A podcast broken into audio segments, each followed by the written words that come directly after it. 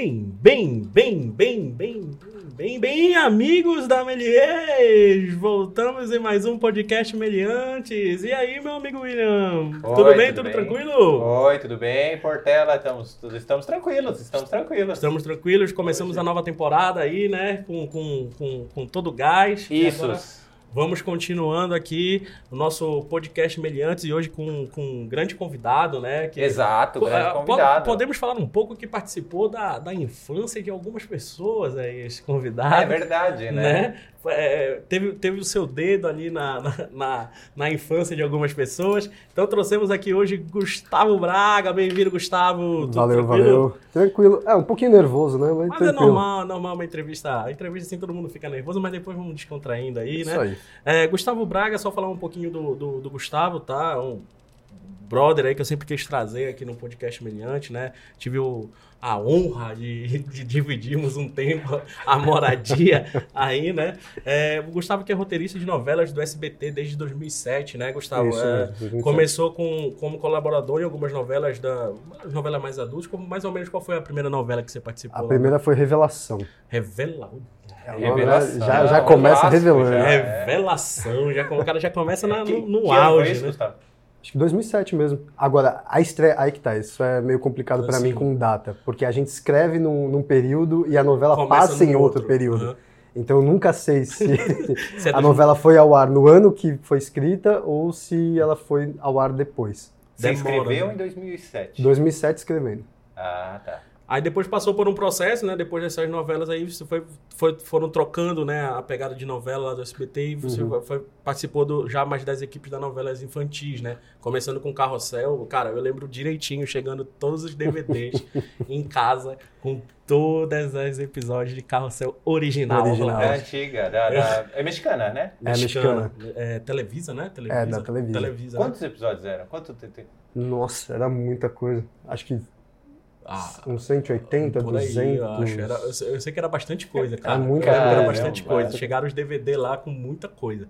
E aí depois passou como decidiu o resgate, hoje em dia fazendo é, é, aventuras de Poliana, né? Patrulha Salvadora também, até foi uma. Parece que foi uma ideia sua, né? O Patrulha- um Não, pouquinho, Patrulha né? Salvadora foi a ideia do Alan, Tá. que trabalha lá no Legal. SBT. E a gente teve a oportunidade de trabalhar em cima da ideia dele, Lá, legal, legal, que era fazer tipo um spin-off da, Sim. da Carrossel. legal. Ah, é, deu certo, né? A Patrulha Salvadora que tinha dentro da novela do Isso. Carrossel e acabou virando uma, uma é, novela. eles eram né? super-heróis e. E hoje em dia você tá, tá, tá tendo algumas oportunidades também de trabalhar com algum- alguns projetos para YouTube, né? Como o Tricô Show da Dona Branca, né? Que é uma personagem da novela de- da Poliana, né? Luca Tuber, que tam- é, é também personagem da Sim, da- também da- é personagem da da, da Poliana. novela. Também teve o entrevista com Sara, que é interessante, que teve algum até a participação de, de ex-alunos aqui da Faculdade da Melier, o Helder, o, O Helder. o Daniel, né? Eles, é, é um robô, né? Que mostra a produção da novela, né? Mostra meio que É, é forma- uma robozinha que ela aparece na novela, né? Ela pertence ao Otto, que é Legal. um personagem bem importante da história. Uhum. E a gente pensou em pegar ela para entrevistar os criadores dela, quem Sim. fez ela por trás das câmeras. Tem isso, tem isso no YouTube, né? Tu- Tem, são três episódios, tá tudo lá. Legal. Ela é uma animação, então. o- É, é um robô animado 3D, a composição, né? O, do 3D, live action, e acaba interagindo lá com, com o personagem. Isso. Então, com- depois a galera confere aí no YouTube, dá uma procurada lá. E também teve até participação na, na produção de jogo, você, você- do, do jogo É, eu, ro- eu roteirizei o Joy Toy, que é, é um jogo que acontece dentro da, da história da novela. Aham. E aí a gente também teve a oportunidade de, de trazer ele para a vida real. E aí eu tinha feito uns desenhos. Eu não desenho bem, mas eu cheguei a fazer uns desenhos assim dos Uhum. personagens, que é o Joy e a Toy, e bolei todo o roteiro. Porque eu já tinha feito isso para dentro da novela.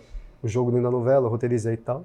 Mas aí, quando surgiu essa oportunidade, a gente re-roteirizou, Sim. né? Trabalhou, aí deixei tudo com o SBT, aí o pessoal lá do comercial, licenciamento, tudo, mexeu os pauzinhos, entrou em contato com a Liga, Uhum. que é criadora de apps, é bem legal. Legal. E aí eles fizeram algo muito maior e muito mais incrível do que eu Legal, mas a jamais ia ideia surgiu fazer. ali com, contigo, essa roteirização, tudinho, ficou Sim, sim. legal. E aquela coisa, né? Eu levei a ideia, o pessoal da equipe gostou, foi aquela coisa que todo mundo achou legal, não sei o quê, e aí deu andamento.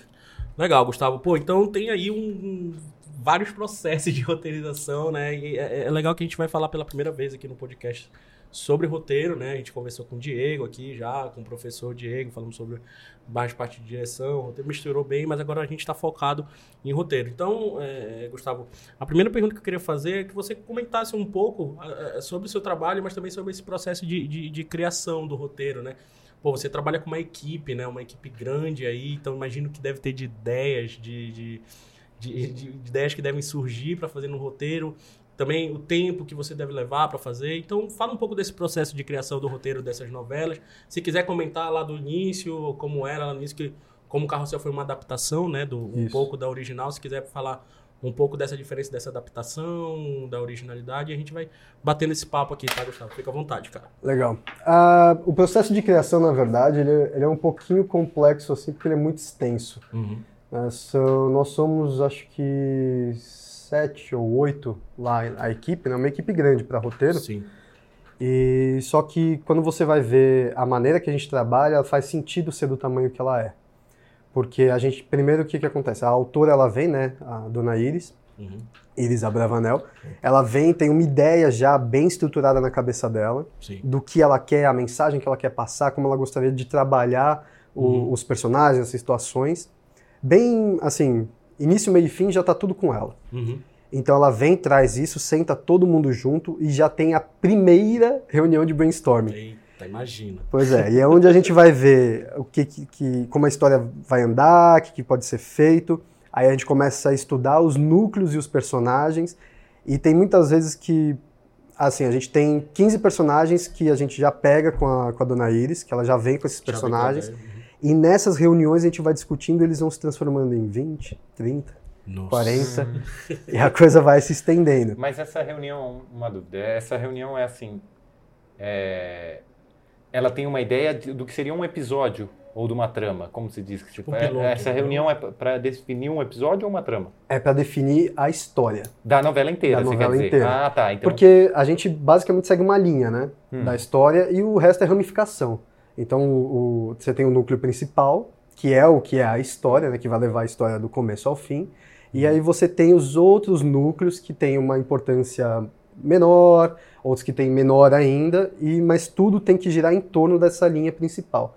Então, a gente basicamente discute essa linha principal, mas já começa a falar sobre essas ramificações são suportes, né? A gente precisa, ah, sim, precisa de uma sim. orelha aqui para personagem, é, precisa de um antagonista, mas aí depois esse antagonista só chega até aqui, aí a gente precisa pensar em outro. Então é uma reunião meio esquizofrênica, é muito doido. Isso, isso, isso que você falou de orelha para o nosso ouvinte, o que, que é a, orelha? Orelha é, é, o suporte. Então, por exemplo, no caso da Poliana, a Poliana, ao invés da gente botar ela lá é, tendo devaneios, pensamentos, questionamentos sozinhas na cena, dela ficar falando, né? Ou botar um off nela, a gente pega e coloca uma melhor amiga, um melhor amigo. E uhum. aí é, é, esse tipo personagem. Tipo vira... escada, vamos lá, pensando. Tipo na... escada. Tipo, é o que dê a, a, a Dá tempo ali com ela, é, uhum. entendi. É, pra pessoa poder gerar os raciocínios, assim, né? Tipo, no, no que no livro o cara falaria dentro da cabeça, ele uhum. tem alguém pra ouvir a conversa. É Exatamente. Tipo o Watson no Sherlock. Por aí, exatamente. É, que nem Her, né? É. Ele tem, ela seria a orelha, a orelha dele. Ah, sim. orelha literalmente. Pois é. é. Aí, Gustavo, só pra, só pra gente ter uma média, são quantos episódios, mais ou menos, cara? Uma novela, vamos lá, média, Uma novela? Média, média, média. Tá, assim. as novelas adultas que a gente fez foram mais curtas. As infantis, elas chegam a ultrapassar a marca dos 400 capítulos, tranquilamente. Isso fica quanto tempo em cartaz, 400? Cara, agora Poliana acho que vai entrar, entrar já no Segundo terceiro ano. Terceiro ano. É, tipo, tem, terceira temporada já. Da, da, da, E tá vindo uma continuação, né? Ao invés de ter uma nova novela com o final de Poliana, vai vir um... Um, um spin-off. Não, vai ser como se fosse um Poliana 2, só que na sequência. ah, Juliano. Mas, mas por que que faria essa divisão do... Da Poliana para 1 para Poliana 2? É... Sucesso? Então, é sucesso e também porque, assim, normalmente quando acaba uma novela da, da Dona Iris, entra uma outra novela de uma de outra equipe, que é, por exemplo, Carinha de Anjo foi sim, isso. Sim. Né? A gente terminou Chiquititas, ah, uhum. entrou Carinha de Anjo, e aí depois de Carinha de Anjo veio Cúmplice de um Resgate. Uhum. Ou não, ou foi Cúmplice de um Resgate, sim. depois veio Carinha de Anjo. Mas enfim, e Qual era a pergunta mesmo? Por que, que vai A ser divisão. Poliana 2 É. em vez de um novo ano de Poliana, em vez de, vamos dizer, quarto ano de Poliana? Ia ter uma outra novela baseada na Patinho Feio, ia ser um remake também. Hum. E novela mexicana, acho que é da Televisa também, se eu não me engano. Mas aí, por conta do, do sucesso de Poliana e de, de toda a movimentação que está tendo aí por causa da novela, acharam mais interessante estender. Só que ao invés de só estender, eles acharam que tinham que estender e renovar.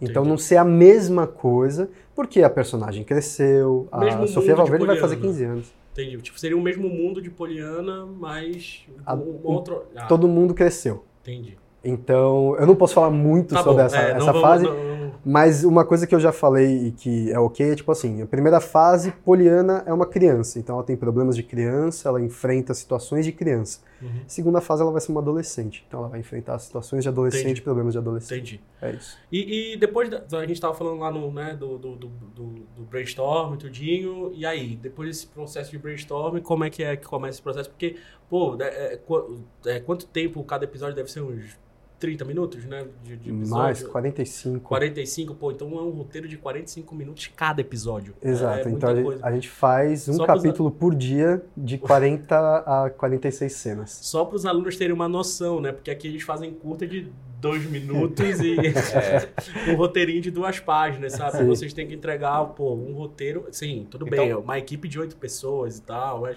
imagina juntar todas as ideias de um de uma de, um, de uma equipe de oito pessoas e entregar por dia um, um episódio é É, complicado. existe um facilitador, né? O número de pessoas ajuda nisso, na produção. Na produção, exatamente. Mas ao mesmo tempo é isso que você falou. São oito cabeças pensando. Exato. E cada cabeça traz um- uma bagagem diferente, experiências diferentes. Uhum.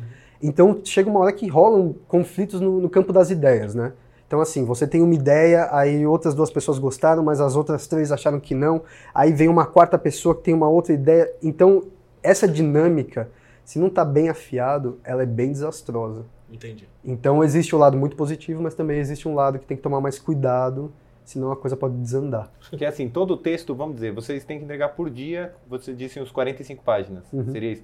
É, alguém faz esse texto ou não? É, como é? Uma- Tá. É um brainstorm que uma pessoa fica encarregada de escrever ou todo mundo escreve? Como é? A divisão é mais ou menos assim: autora, supervisora, escaleteiros, cenas Hum, e montagem. Então, a- a- a- depois de todo esse brainstorm, essa reunião, Uhum. a gente já tem eh, uma ideia do que tem que ser feito. Aí a gente cria o escaletão, que é uma linha do tempo, né, que você vai colocando todos os acontecimentos bombásticos que já estão surgindo ali, que para dar um norte para a gente, né, saber Uhum. tudo que vai acontecer e mais ou menos tentar adivinhar a, a distância de cada acontecimento. Então, ah, até o capítulo 20 acontece tais coisas, né? Mas isso é muito Ah, você faz relativo. uma- vocês fazem uma escaleta, então, que seria de ação de toda a, a novela, assim, Uhum. mais ou menos, tipo...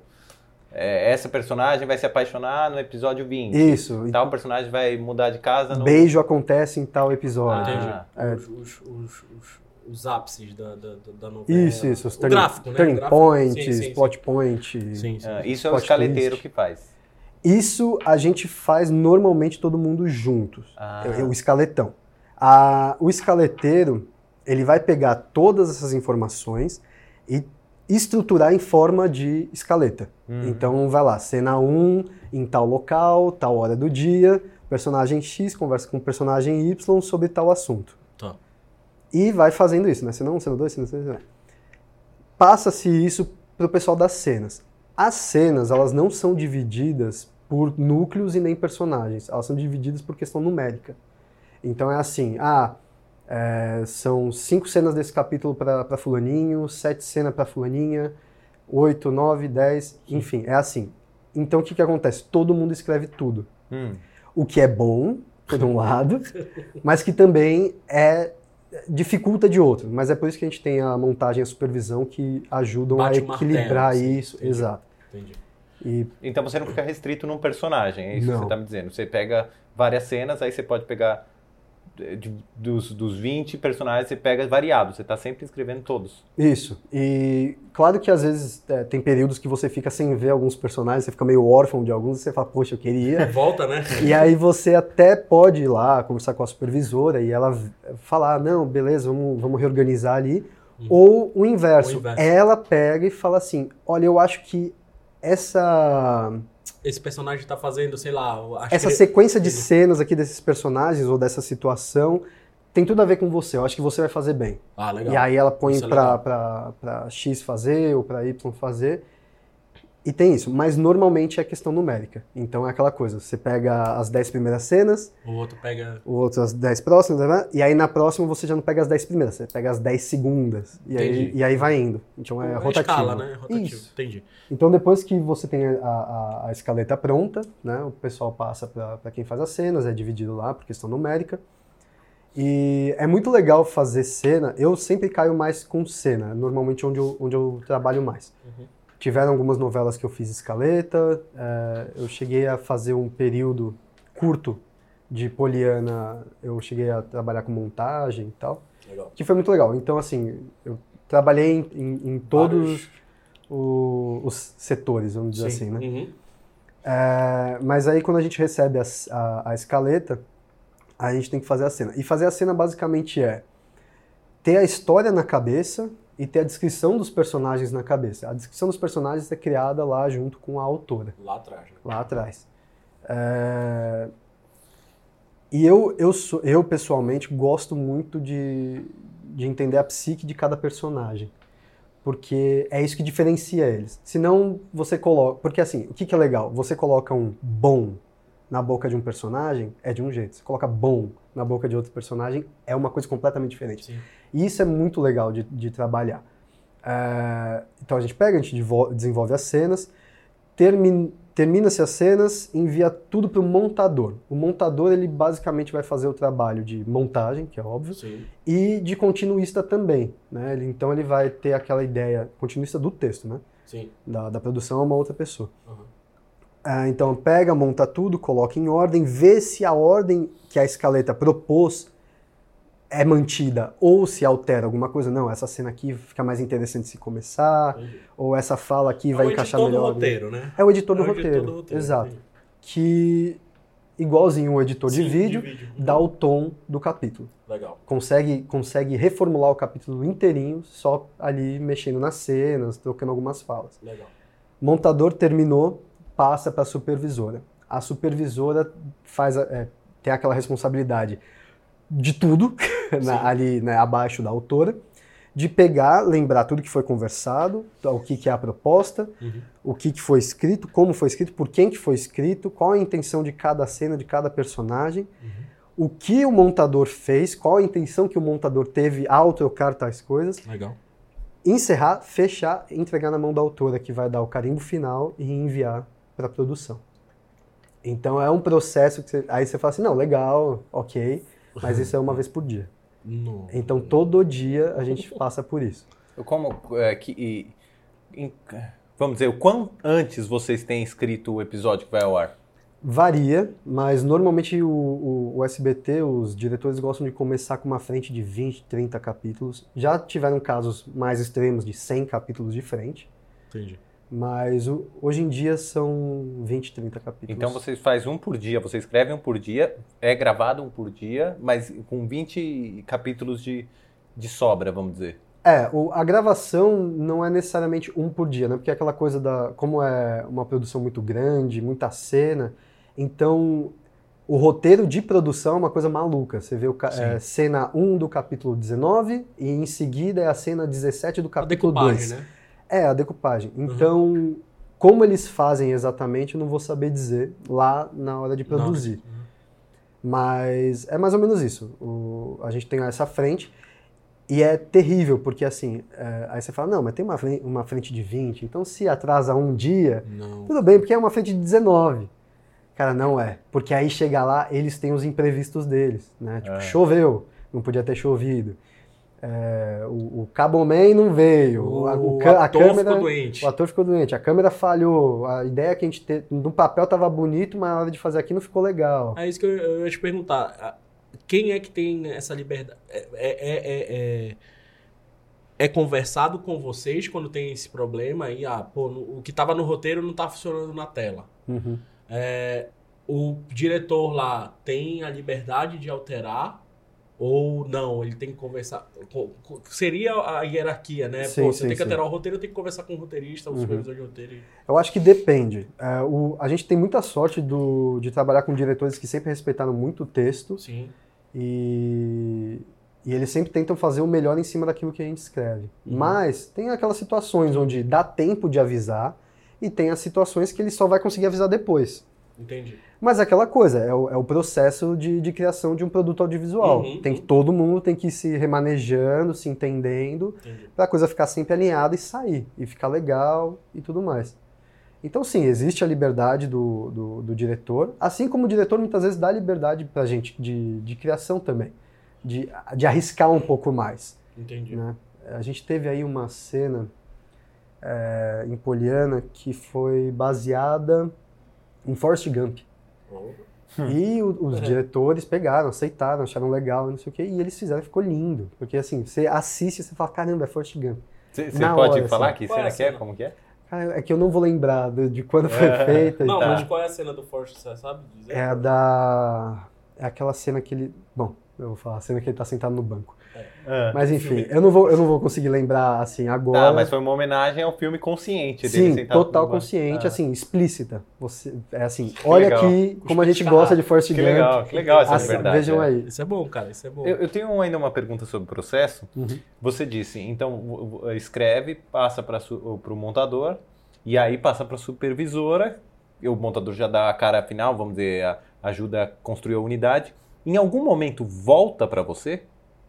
Sim. Por exemplo, pelo montador ou pela supervisora? Como funciona isso? Pelos dois. É, o, o montador às vezes pode sentir que faltou alguma coisa ou que a cena não, não foi feita da maneira é, que encaixa, encaixa bem Uhum. com o que a escaleta pedia.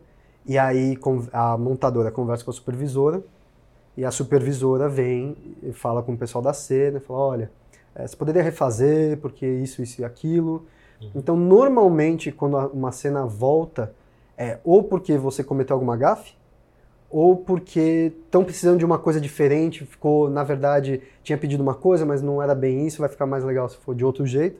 Então volta, aí vê, ah, quem fez a cena? Ah, foi o Gustavo, então vamos lá. Gustavo, você pode refazer essa cena de tal, tal jeito? Aí você pega, refaz. Entendi. E, no dia, no dia tem que É, no fazer. ato. No ato. É, Tem que ser, o- Ah, aí pro né? pessoal que tá ouvindo, tem que ser bom de escrita, a né? brincadeira E não é tem que fácil. ser. É, tem que ser bom de escrita, mas também tem que ter cabeça fresca, tranquilidade. Porque você imagina, enquanto a pessoa tá vindo te pedir uma cena nova, Você você, tá aí- você tem 15 outras ali te esperando, né? Ou que você já tá fazendo. Então é uma a mais. E, e aí, por conta disso, você tem que sempre estar com a cabeça fresca e pensar assim, não, tudo bem, tem que fazer. é, é, porque isso a gente também tem muita sorte. A nossa supervisora, ela Uhum. manja muito bem o esquema de produção ali do roteiro. Então, se ela sente que você teve muito tempo roubado por causa de uma cena que tinha que ser refeita, ela consegue dar uma remanejada. Ela faz todo esse, esse jogo de cintura. A logística é, a logística. Ela chega Entendi. e fala assim, não, fica tranquilo. Ela vai ali, pergunta para outra pessoa da cena, ó, tem como você dar uma ajudada, pegar uma cena ali e tal, não sei o que. Ah, não, tranquilo. E aí, essa é a grande dificuldade da, da, da supervisora, porque ela não, não só está lidando com a cena, mas ela está lidando com pessoas. Então ela sempre está ali deixando a equipe de uma maneira bem ordenada, Uhum. porque se a equipe ficar doida, o capítulo fica O doido. capítulo fica doido. Uhum. E assim, é nítido. É. É nítido. Escrever, escrever é... Eu não sei quem que falou isso, mas escrever é botar um pouco da sua alma no papel. Então, se você tá revoltado, você tá fazendo a cena mais linda do mundo, tem um pouquinho de revolta ali. Você sente um pinguinho ali, respingou um pouco.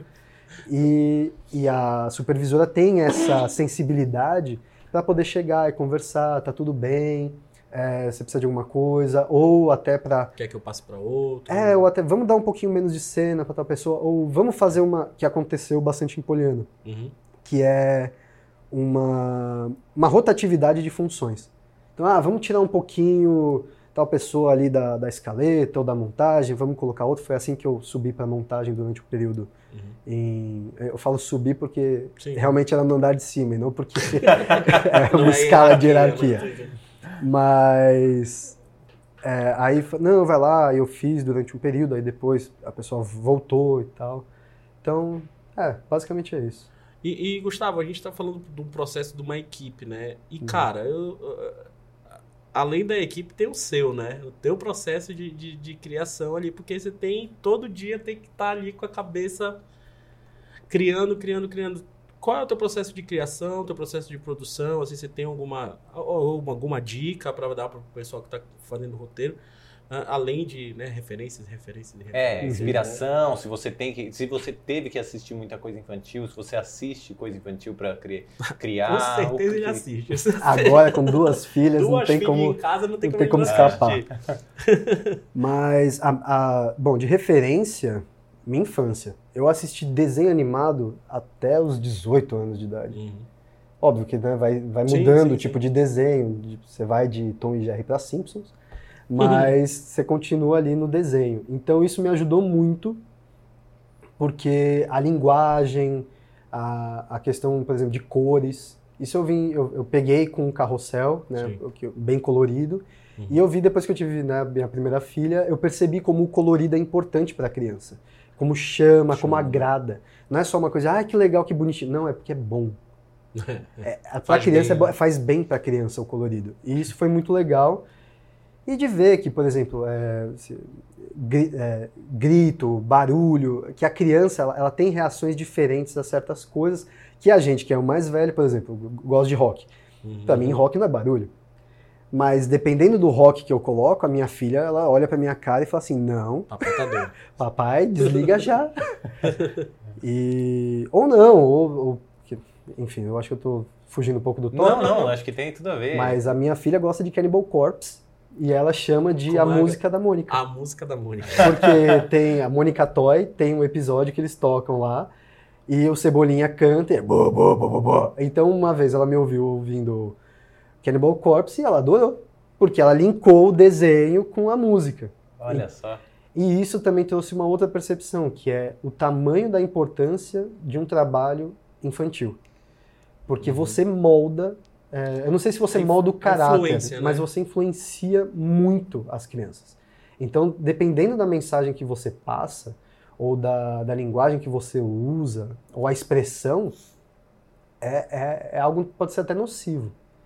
Então, nesse sentido, né, que vocês tinham perguntado de uhum. é, cuidado, a preocupação, né? uhum. o cuidado, é esse, é de como falar sobre certas coisas importantes, mas de uma maneira que a criança não vá criar um trauma, e sim que ela vá se abrir o suficiente para absorver aquele assunto, raciocinar por si, porque aí que tá, né? Você não tem que doutrinar a criança porque você acha que a maçã verde é melhor do que a vermelha, e aí a criança tem que entender. Não, é assim, existem duas maçãs. No, naquele pomar que você pode entrar, você pode pegar né? essas duas maçãs. Escolha. E aí você percebe que a criança gosta disso, que ela reage a isso melhor. Legal. E é ela se sente valorizada em poder escolher, né? Você fala, ó, se apresenta a situação, porque também acho que tem muito o raciocínio de que, é, que nem você falou, de doutrinar, mas não é questão, não é doutrinar, é apresentar uhum. e, a, e, a, criança elaborar, né? Sim, o... Nossa, você falou, me veio. É... Uma referência que eu uso sempre é do Chesterton que é um escritor inglês, Legal. século XVIII. É, é acho que é começo do século XIX. É. Eu, eu gosto muito desse escritor. Gosta também? Ah, é. Pronto. é, que ele fala dos contos de fada, né? Que, que é importante a criança conhecer o dragão. Que ela ter essa referência do mal. Porque tem muita gente que tem medo, né? Tipo, com tudo isso que eu falei, acaba levando ao extremo. Tipo, ah, então não vamos botar nenhum vilão na história, tira Maria Joaquina, tira não sei o que. Não, não é isso. É a maneira que você vai apresentar, mas o mal precisa estar ali. Porque senão a criança não entende o que é o bem. Exatamente. Como que você vai explicar para a criança, ajude o próximo, se não tiver alguém que não ajuda o próximo? Com uma consequência ruim de não se ajudar o próximo. Tipo, como é que eu vou ajudar numa situação ruim, né? Uma pessoa né? Se não tivesse essa situação ruim. Caso tá da tudo, Poliana. lindo, né? É, caso da, exatamente, caso da Poliana. Se tudo fosse bom, não existe jogo do contente, porque tá todo mundo contente. Exato. Então não tem Legal. ensinamento, não tem lição aí. ter a lição. Tem que ter um, um antagonista, tem que ter uma coisa ruim acontecendo. Tem um, tem um escritor, você comentou Chester, eu gosto bastante dele, não sei se foi ele, mas tem, tem um outro escritor que fala, o Stevenson, que é um pouquinho antes dele, que escreveu é, Ilha é, Tesouro. É primo? Chesterton e É, são, são toda, som, né? Filho é, o, de... é o tom e o som. então, eles são dessa, é, em inglês também, que ele escreveu Ilha Tesouro, alguns clássicos infantis. E ele falava a importância de você escrever livro que nem Ilha Tesouro, que tem piratas, é porque a criança, em algum momento, ela vai se deparar com uma, um, um, uma figura de, pirata, de ameaça, né? né? Um uhum. pirata. Uhum. Ele falou: se você não, através da literatura, não apresentar de alguma forma, hoje na novela, num filme, a criança não vai ter ferramentas para enfrentar aquilo. Sim. Então, de certa forma, acho que é isso, né? Você se apresenta uma cena ali que sugere uma ameaça mas você mostra que pode ser derrotado, né? Uhum, ou pelo exato. jogo do contente, ou pela conversa, ou pelo algo positivo. Uma força interior, é. uma força superior, enfim, seja Então, então é, é, Gustavo, continuando na pergunta, né? Lá que a gente vai. vai... É legal do, daquilo que o bate-papo que a gente vai. dar uma. pro século XVIII, Não, já tô XIX. Tem o Tolkien também, calma. Vamos falar do Tolkien. Vai pro Chester. É, os caras aí, os caras estão. Willington, Wellington, é. Washington. Washington, daqui a pouco chega no Tchan aí, né? Só abrir um parênteses agora que eu falei do Tolkien, eu vou falar mesmo, porque o Tolkien, no Hobbit, ele tem uma coisa muito legal, que a gente, sem querer, não foi pensado, a gente trabalhou não. em Poliana também. Boa. É, o personagem João é um personagem que vem do Ceará, né, fugindo de um pai abusivo, uhum. e tem que deixar a mãe dele lá, e vem para São Paulo sozinho muita gente ouve isso e vai falar assim: vocês são doidos? Que hora que vocês estão mostrando para as crianças que saiam de casa e vão viajar? Né? Mas calma, o Hobbit fez isso. O Bilbo foi isso. Ele não queria sair de jeito nenhum, mas a aventura bateu na porta dele. E a mensagem é essa: é, é, não é sair de casa e vai embora e larga tua família, mas é aceite as aventuras sem medo.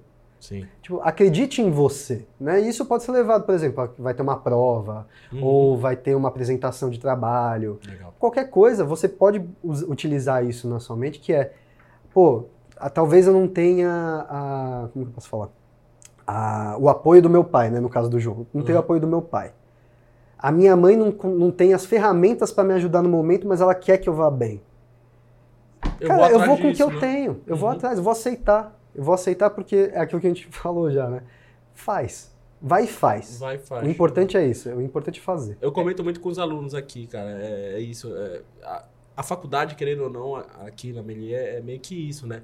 É o vai lá e faz, né? Porque aqui é o lugar de, entre aspas, errar, sabe? É que ninguém vai te julgar por você errar ou por você não, não dar certo cara, mete a cara, é a tua primeira vez, sabe? Não é o, não é, vamos lá, não é o teu produto da, da, da vida, né? Não é o teu produto final, não é o teu produto, não vai e nunca vai ser o melhor produto da tua, não vai, nunca vai ser o melhor, né? O teu curta-metragem, nunca vai ser o melhor curta-metragem ou demo, por aí vai. Então é isso, vai lá e faz. E, e outra coisa, adaptar coisas como uhum. Tolkien, como, como da literatura para algo que passe essa mensagem, né?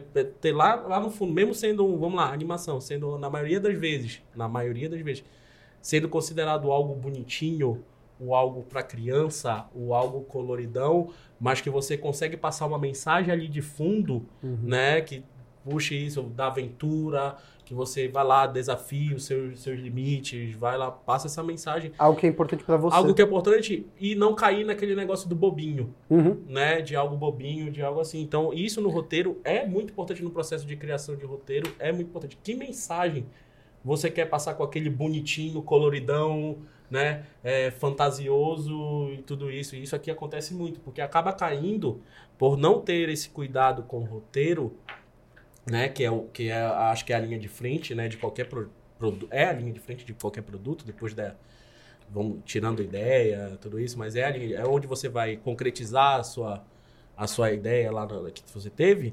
é, acabam caindo no mais um curta bonitinho.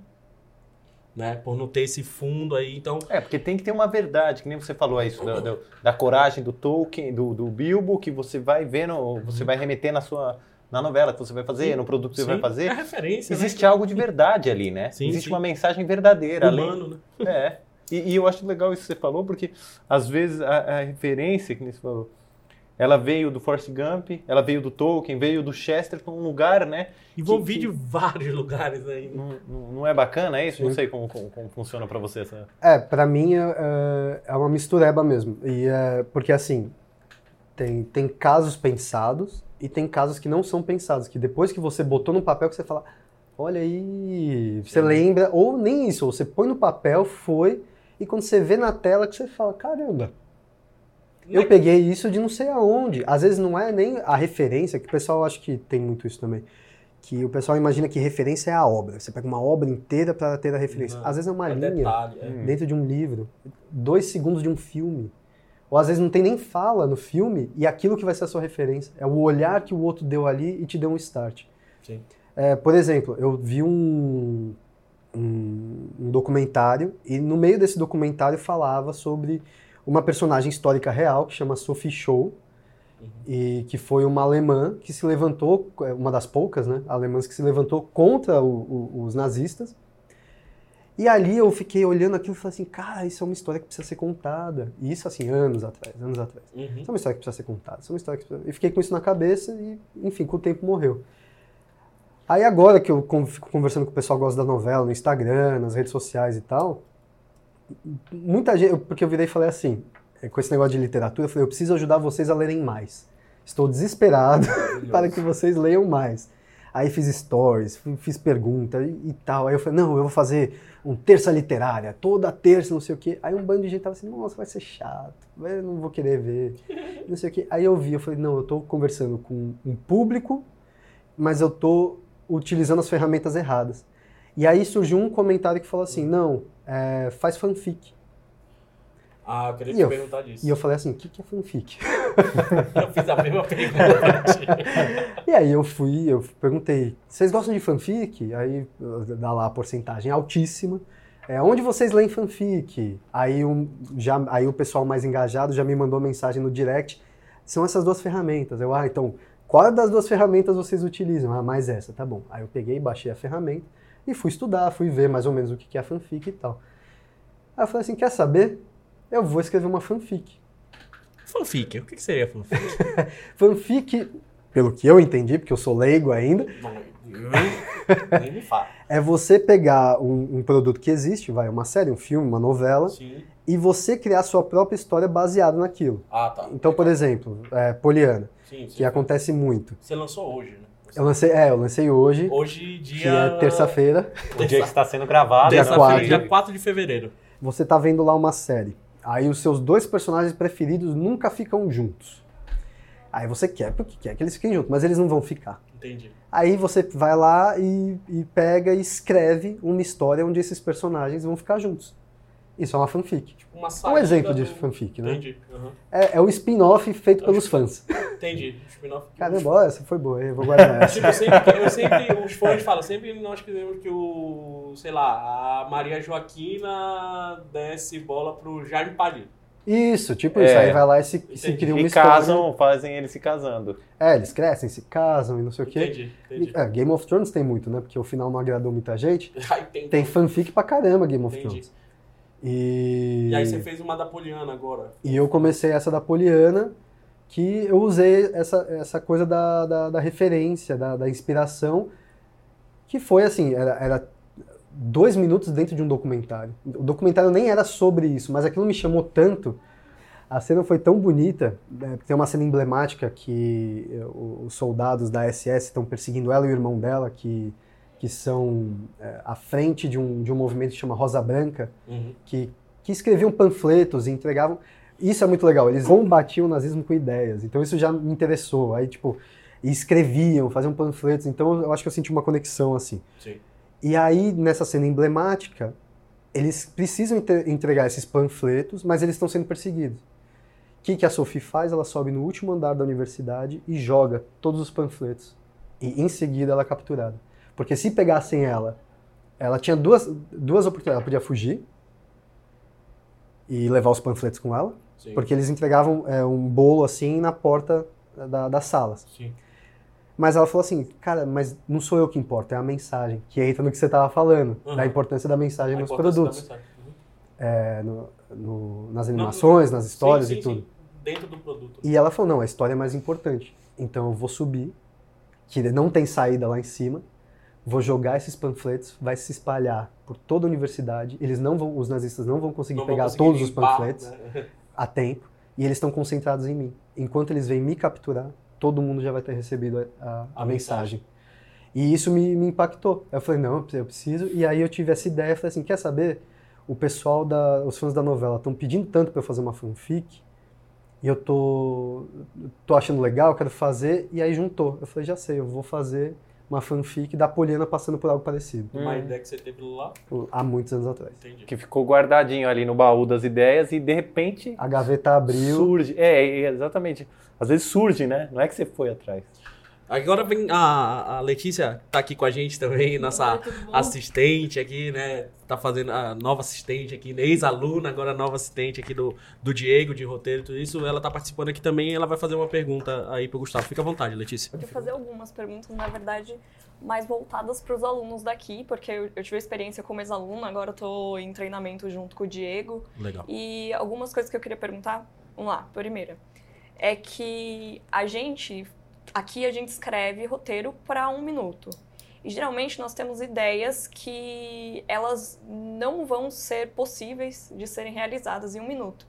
E isso é muito difícil porque bate na parte do desapego, a gente tem que desapegar de uma ideia, etc. Como é que funciona? Vocês passam por isso também? Às vezes tem alguma ideia que a produção fala que não vai rolar?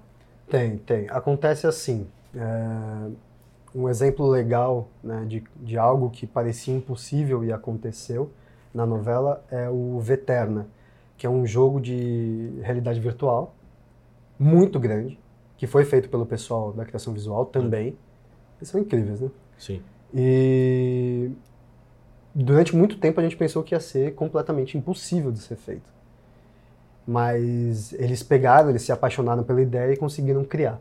Mas existe sim, assim, é, necessidade de desapego, porque isso foi uma ideia dentre muitas que passou, que, que alguém viu que existia a possibilidade e tal. Então, eu pessoal, eu vou responder por mim, assim, eu não posso responder uhum. por todo mundo.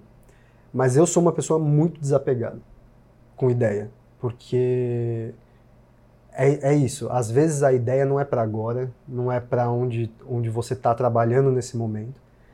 E tudo bem, porque você nunca vai perder essa ideia. Ou você anota no bloquinho de papel, ou ela fica marcada na sua cabeça. E o legal é que, assim, uh, você vê os grandes, né? Cinema e, e, e, livro, tudo. Todos têm que ter um certo desapego, né? Todos têm que saber olhar para a própria história e revisar e pensar, por exemplo, no, no, no cinema, né? As limitações do, do ator. Sim. As falas que você pensou geniais no papel, que o ator na hora de falar não fica legal. Não fica. Porque o, o, ator ele tem uma, uma, uma persona, uma presença diferente da que você imaginava. Então tudo isso tem que ser adaptado. Se você se prende a uma ideia, e normalmente, é, eu não sei se eu vou estar sendo justo com todo mundo que, que pensa assim, mas eu acho que isso tem muito a ver com egoísmo. Porque quando você tem assim um, um, uma ideia que você. Não, é a melhor ideia e nada pode me mexer nela e não sei o quê. Pode, pode ser verdade? Pode, mas aí você vai ter que trabalhar nela sozinho. E aí você tem outro problema, que é conseguir fazer todos os outros processos que talvez você não faça tão bem para fazer aquilo funcionar. Aqui, aqui tem muito disso. Pois é, porque assim, o, o, editor ele vai perceber algo que você não percebeu. Porque ele tem um, uma ideia diferente, um olhar, um olhar diferente, ele está vendo de uma outra perspectiva. E isso é bom. Se você aprende a, a desapegar, na verdade, você não está perdendo, que eu acho que a sensação é essa. É de quando você desapega, você está perdendo algo. Não, você está ganhando. Você está enriquecendo a, a, o seu projeto. Uhum. Então, porque mais pessoas vão poder falar e pessoas que são gabaritadas para tal. Exato, isso, isso, isso, é legal. E acontece muito, né, Letícia, esse problema? Acontece bastante. Eu falando por experiência, experiência própria, na época eu não soube lidar com essa questão. Acabei fazendo meu projeto sozinha, mas eu acho que é essencial você aprender a trabalhar em equipe, sabe? Na uhum. época eu não soube.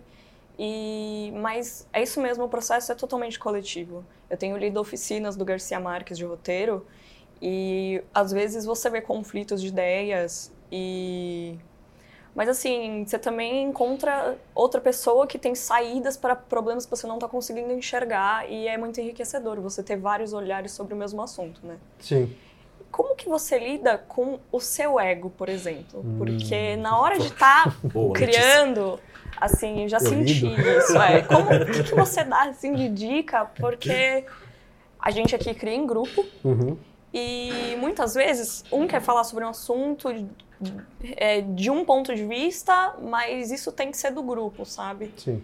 E como você lida com isso? Eu, eu acho que é essencial você pensar, você falou do coletivo, né?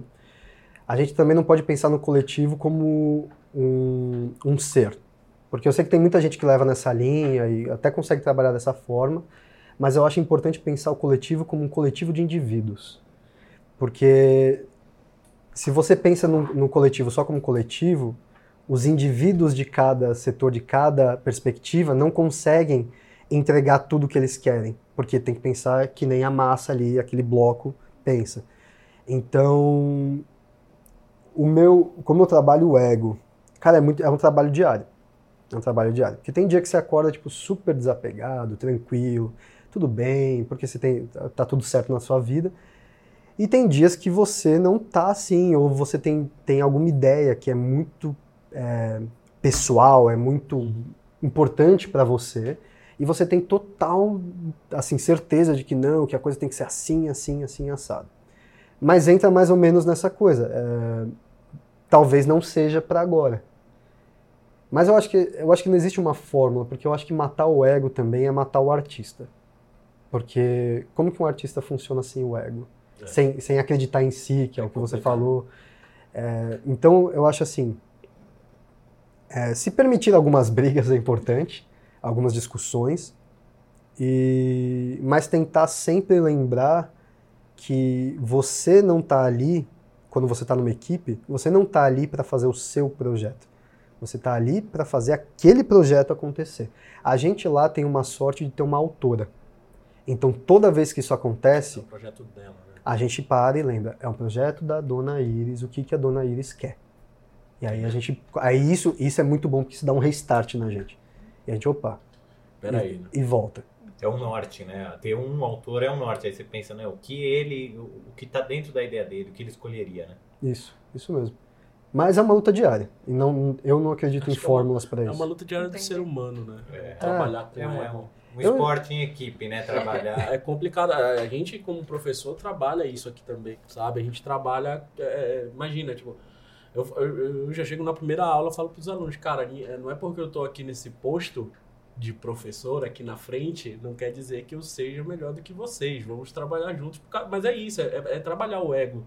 Ah, mas com certeza deve ter pessoas que falar não, o que eu tô falando é o certo e é uhum. isso, é isso, é isso. Só que aí, né? só que aí ele não, provavelmente não joga no, no time, né? Não joga tem no isso, time. Não? E tem, um, e tem uma outra coisa, às vezes o não aceitar essa pessoa também é seu ego falando. é, é, o ego é complicado, cara. É, é o ego é, muito difícil, complicado. Eu já li bastante livro aí de estoicismo para tentar matar meu ego e descobri que se eu matasse meu ego eu ia me matar. Então não dá. Então você tem que aprender a lidar com o seu ego e aprender, e mais importante do que lidar com o seu ego é aprender a não lidar, porque a gente tem essa mania. Vamos lidar com o outro. A partir do momento que você fala, vou lidar com o outro, você já está se colocando acima. Eu vou aceitar essas ideinhas aí, né? Exato. Você tem que entender o ego do outro. Sim. Por quê? O outro está fazendo a mesma coisa com você, ou pelo menos deveria. Uhum. E se você quer que o outro faça e o outro não está fazendo, você tem que dar o exemplo. Então, é, é, por isso que é difícil. Todo trabalho em equipe é difícil. E, quem... vai ser, vai, vai ser, vai ser sempre complicado. Vai ser sempre complicado. Agora, para vocês aí que são poliglotas de todas as ferramentas do, e todas as habilidades samurais aí do audiovisual, parabéns. vocês com certeza são abençoados e... Mas é difícil. é isso aí, façam sozinho. Tem, mas é, só, só a última coisa sobre isso. Você diz então que não é só uma questão de aceitar a ideia do outro, é você tem que gostar do outro, você tem que gostar das ideias do outro. Tem que ter essa coisa de trabalho em equipe, né? Tipo, você falou uma coisa boa aí, não é gostar da ideia, mas é gostar do outro. Uhum. Eu acho que é aí que está o segredo. Porque a partir do momento que você gosta do outro, a ideia dele pode ser uma porcaria. Mas você aceita aquela ideia porque você tem amor àquela pessoa. Assim, não, cara, mas talvez eu não esteja enxergando. pode ver, quando você tem um amigo que você não concorda com o que ele está falando, mas você vai lá e aceita porque é seu amigo. E às vezes uma pessoa que você odeia fala a mesma coisa, você manda ela para aquele lugar na hora. é isso. Então você tem que ter amor ao, ao, à pessoa, nem tanto a ideia. A ideia pode ser uma porcaria mesmo e é isso aí. É, é que aqui, né, vendo as aulas, tendo experiência, o... tem muita gente que vem para cá querendo pular etapas do roteiro. Hum. A, gente, a gente tem aula, a gente tem desde o tema, premissa, sinopse, mas eu sei que muitas vezes não dá pra gente percorrer todas essas etapas, mas que o ideal seria, pelo menos é o que nós aprendemos. Na produção vocês passam por todas essas etapas ou às vezes não dá, às vezes vocês começam de na novela, por causa do, do tempo curto que a gente tem, às vezes a gente dá umas burladas. Uhum. Mas eu acho que é uma coisa meio Quentin Tarantino, assim. Você só pode burlar as regras depois que você entende elas. Se você souber. É. Senão você não está fazendo nada, você só está lá e pode ser que dê certo durante um tempo, mas depois talvez não dê. Ou talvez dê, né? Enfim, o mundo é muito grande. Mas. É. Não pule. É, não é, pule. pra maior... É, pra tu, maioria. Tu, tu pra pula. maioria, eu não. Então pronto. É, é isso. Mas é aquela coisa, é o que eu tô falando. Às vezes eu sou obrigado Sim, a pular teu, porque no processo projetos, precisa. Entendeu? Nos teus projetos, assim, puta, do início até o fim é teu projeto, sabe? Ah, não, não pulo. Não, entendi. E é, é bom. É, é que assim, pra, pra criação. Eu sei que tem muitos livros que apresentam fórmulas, né? Como criar melhor, como ah. escrever melhor e tal. Uhum. Tudo é muito bom, mas é importante você tentar descobrir o seu processo. Então tem isso também, é saber adaptar, porque às vezes o outro lá, não, porque à noite é melhor escrever, e aí não sei o quê, né? Talvez eu não seja uma pessoa boa para escrever à noite. À noite eu tenho sono. Exato. Às vezes eu gosto da madrugada ali, três, quatro da manhã, eu acordo, vou lá, escrevo. Ou tem pessoas que, que gostam de ficar mais fechadas, tem outros que preferem ir para o parque, para um, um, um café. Então eu acho que é importante arriscar também. Não ficar muito. Uh, é entender, porque assim, o importante da, da, das fórmulas são, são os processos. O que é cada processo específico, eu acho que muda de pessoa para pessoa. Mas as pessoas deveriam ser fiéis aos seus processos.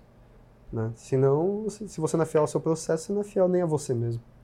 É verdade. Tá Tô com umas frases de efeito. É verdade. Aí, ó, cara, tá, tá bonito, né? Vou, vou lançar um livro de frases de efeito. Psicografando. Gustavo Coach. Gustavo Coach. Gustavo só, só as frases. Né?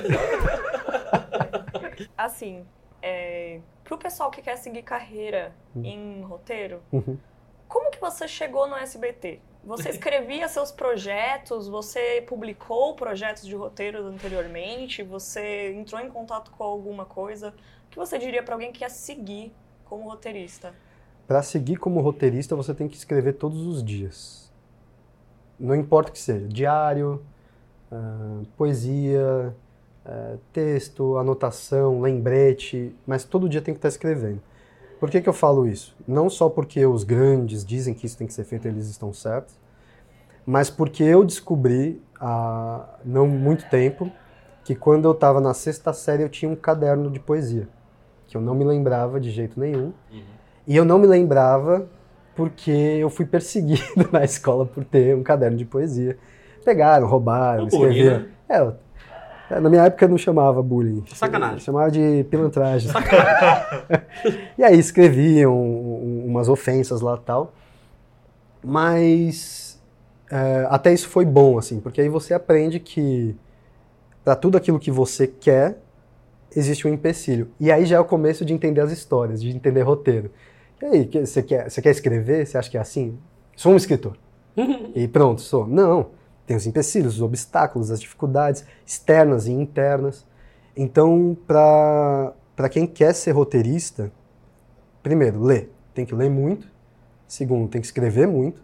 E tem muita gente que tem medo de escrever, né? Isso, isso que eu acho engraçado, porque eu tive também, mas é, imp é importante não ter medo de, de, de escrever, porque assim, medo de escrever é você se comparando ou se auto-sabotando. Então, ah, não, porque eu li o outro livro lá, ou porque eu vi o tal filme, eu nunca vou chegar lá.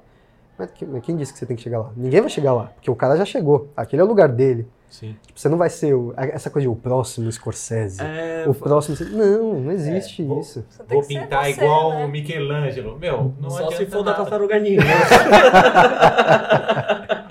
Mas mesmo quem pintar não vai chegar, Não, mas porque é- ele já chegou e já pintou a Não, capela é- assistindo. Não vão te chamar de novo pra Não, pintar, eu acho né? que e- e isso que o Gustavo tá falando, desculpa interromper a, a resposta aí, é, se você achar que você chegou em algum lugar, isso quer dizer que você estacionou. É terrível. É, terrível. Chegar em algum lugar é a pior coisa eu que acho tem. que, eu acho que o cara falar, não, agora eu fiz o meu melhor trabalho. Meu irmão, se tu fez o teu melhor trabalho, olha, forte abraço, parar-te aqui e te aposenta. É, é você E É pensar. verdade. É, mas é isso. E porque quem vai dar o valor não é você, né? Você não é o consumidor do seu trabalho. Você Sim, fez dar o sim. desenho, fez o roteiro, mas outra pessoa vai ter que consumir, vai ter que ler, vai Isso. ter que dar o valor. Você fala, ah, esse é o meu melhor trabalho, mas alguém vai ler?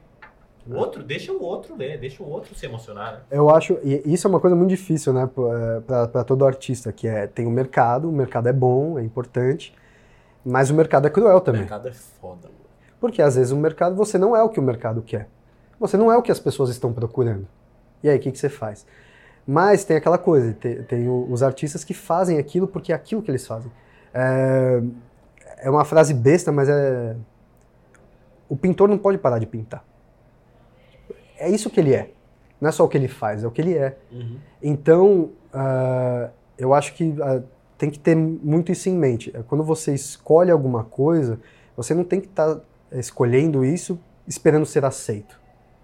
Você tem que escolher isso porque é o que você ama. Bukowski, né? Bukowski dizia: encontre o que você ama e deixe que o mate. E esse, é- esse é o negócio, é tipo assim, não importa o que vai acontecer. É isso que você é. Então vai, vai até as últimas consequências. Cuidado. Cuidado com essas últimas Olha aí. ó. Mas Pra chegar no SBT. para chegar no SBT foi indicação e sorte. A indicação me levou até lá e a sorte fez com que eu fizesse um teste de cena, gostasse e eu entrei. Eu acho que foi inspiração divina, alguma coisa, porque eu nunca tinha escrito uma cena na minha vida. Mas aí pegaram e falaram assim: ó, isso é uma cena. Aí eu olhei pra trás do computador e falei: tá, Nossa. cena. E aí me deram umas linhas, que eu não sabia nem que era escaleta. Me deram umas linhas lá, escrito umas coisas e falou: transforma isso nisso. Tá bom. Aí eu sentei e fiz. De repente, você vê o poder da referência, né? Uhum. Eu acredito numa outra coisa que depois eu falo, mas o, o poder da referência. De repente, eu consegui olhar o- o- a tela e ver os personagens como eu vi filmes. Então, tipo, começou a rodar um filminho na minha cabeça enquanto eu escrevia. Aí eu falei, ah, eu vou contar essa história que tá aqui na minha cabeça. E comecei a, tipo, tá, ele fez isso, aí ele falou tal coisa, aí para um pouquinho, deixa a cabeça, o filminho rodar. Nada se cria, tudo se copia, né? Exato, Mas exatamente. tá certo, é isso. E mesmo. aí rolou. E aí deu certo. E tá dicas, hoje. dicas, dicas de, de para roteiristas, ou Sim, quem quer ser roteirista. Pode, pode. Dica número um, principal, e talvez seja a única, é não espere inspiração. Inspiração é um mito. Ah, boa, obrigado. Inspiração Muito bom, é um muito mito. bom, isso Muito aí. obrigado por você frase falar isso. obrigado, cara. A gente fala isso pros alunos direto, cara. É, isso aí. Tem história que você só vai saber o começo quando você estiver no meio dela. Me, vieram me perguntar isso no, no Instagram outro dia. É, eu nunca sei como começar minhas histórias. O que eu faço? Eu falei, escreve. Aí ela escreve o começo? Não, escreve a história. Porque a pessoa falou, eu escrevo histórias, mas não sei como faço o começo. Ela já começou. Mas ela, ela tá querendo um começo idealizado Sim. que sim. tá ali na cabeça dela, mas por quê? Porque outras 15 histórias começaram com era uma vez, em tal lugar, não sei o que, não sei o que lá. E ela precisa do era uma vez, senão a história não começou. É, porque tem um, ela imaginou um tipo de escritor que ela Uhum. quer atingir aquele estilo, né? Sim. E aí, às vezes, o jeito dela é diferente, vai descobrir Não, seu e, processo. e eu acho que também, vamos, não sei se o Gustavo concorda comigo que eu falo isso, a gente fala isso pros alunos aqui. Vive, Uhum, tem a bagagem, Uhum. né? Não é aqui dentro da, da faculdade, não é lá dentro do, do escritório do SBT que vai surgir a tua referência, que vai surgir a tua inspiração, que vai surgir... Cara, é na vida, é no mundo. Então vai, pega, viaja, vai ver filme, muda, assistir. Muda o caminho de casa, sabe? Você tá indo para casa, pega, muda, pega um dia, muda o caminho de casa e começa a olhar os detalhes que tem no outro caminho e pode surgir uma inspiração ali e dessa inspiração você tem uma referência lá de um filme, de um livro, de um de um, uma piada que o seu tio lá de de Piripiri do Norte contou. É, isso é. E, isso e, é. você pode adaptar, né? Uhum. A, a, a, essa referência que você teve, aquela história, e quando você vê, você está escrevendo natural, naturalmente, uhum. né? A prática leva natural. Vocês comentaram uma coisa, né? Que é a, referência humana, né? Quando a pessoa vai escrever, tipo, sim, um sim. humano. E muita gente não, não percebe isso, de que todo mundo tem uma história para contar. Todo mundo. E não só uma, né? Tem várias histórias para contar, porque todo mundo importa, porque todo mundo tem vida, todo mundo é, é aquela coisa de todo mundo é igual, mas não, não todo mundo é. é. igual, ah, vamos dar as mãos. Não, não é isso. É o todo mundo é igual em nível de importância. Então assim, se você tem vontade de escrever uma história, escreve é aquela coisa de, ah, não, mas eu quero ser o melhor escritor. Não, tem. não bicho, para com isso. pra quê? Queira né? ser o melhor você. Ó, mais uma frase de efeito. Ah, é, vamos, essa foi coach, essa vai, foi bem coach. É, Gustavo Coach. essa foi eu coach. Eu só vou acrescentar que esses dias eu li um livro legal que o cara escreveu assim, contava uma anedota que o, o sujeito lidava com o computador e ele queria saber se o computador tinha chegado a virar um ser humano, tinha um raciocínio humano. Aí ele uhum. chegava pro computador e perguntava assim: computador, em que momento você vai atingir a consciência humana e se tornar um cérebro humano? Aí o computador respondia, escrevia num papelzinho, né, digitava e soltava um papelzinho, o computador assim: Muito engraçado a sua pergunta, me faz lembrar de uma história. E é, e é esse o raciocínio humano, né? O raciocínio sim. humano é contar histórias. Sim, sim. É, eu só queria interromper rapidinho, porque você diz contar histórias, todo mundo tem uma história para contar de fato.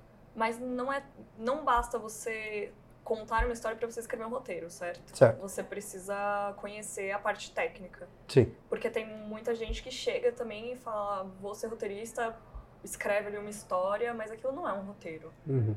Então, vocês trabalham com a parte técnica, certo? Sim, com certeza. É, tem aqueles livros essenciais, né? Sid Field, Robert McKee, Doc Comparato, Doc Comparato né? Que são, assim, base para todo mundo.